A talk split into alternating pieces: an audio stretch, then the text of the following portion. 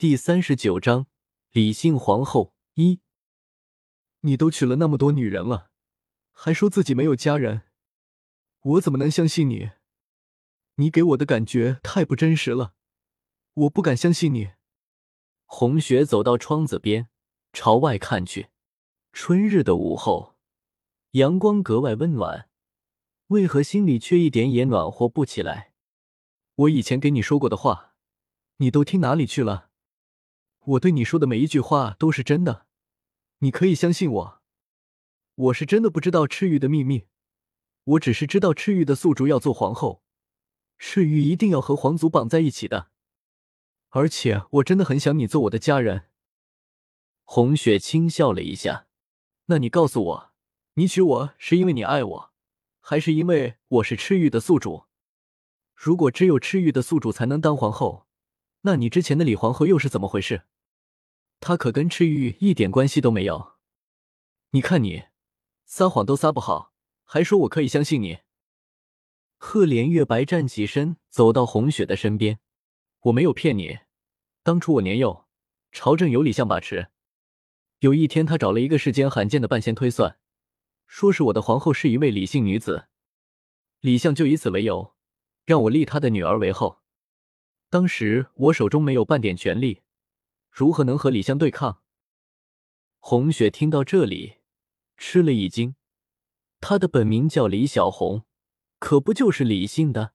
可怜李梦竹对皇帝一片深情，原本以为找得了如意郎君，可惜空欢喜一场。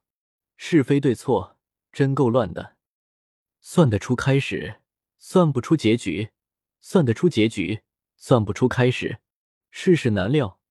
神仙顶多也只能参透一部分，怪不得忘忧公子会如此说。可是，并不能因为自己本姓李就要做皇后啊！不行，他不能就这样妥协。如今我想做你的皇后也没用了，京城里的传言你都知道了。我和沈公子有染，声誉已坏，碍于你们皇家的脸面，你还是收回封后的旨意吧。红雪固执己见。今天上朝的时候，大臣们针对这个事情吵得不可开交，沈廷之很是生气。我呢没有任何表态，只说要细查此事，此事明天再议。然后下了朝了，就直接微服来到省府，一方面来安抚你倚重的朝廷命官，一方面来彻查一下此事。那么现在皇上可查出什么来了？还说要我相信你，你何曾相信过我？红雪腹诽着。不用查了，朕相信你。赫连月白说完，便准备离开红雪住的屋子。等一等，流言可都传得满城皆知，只怕你相信我也没用吧？红雪问。哈哈哈！赫连月白一阵大笑。流言又如何？只要朕一句话，他马上就要停下来。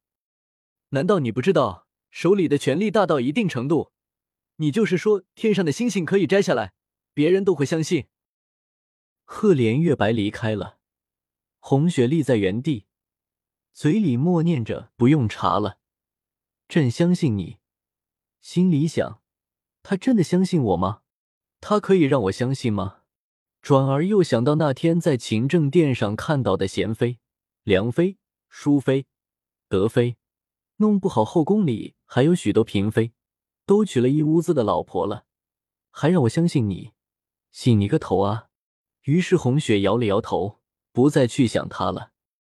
第二天，听桃花说，皇上在早朝上说他已查清了，沈岩和沈红雪兄妹情深，实非外人传的那样。另外，沈香教子有方，赏黄金百两。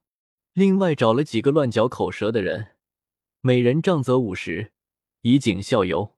只是虽说仗则五十，可是五十仗打完后，没一人是活着的。一时之间，所有的关于沈岩兄妹恋的流言戛然而止，人们转而巴结着沈相，纷纷夸起沈岩是个有福的人，好听的话都快说到天上去了。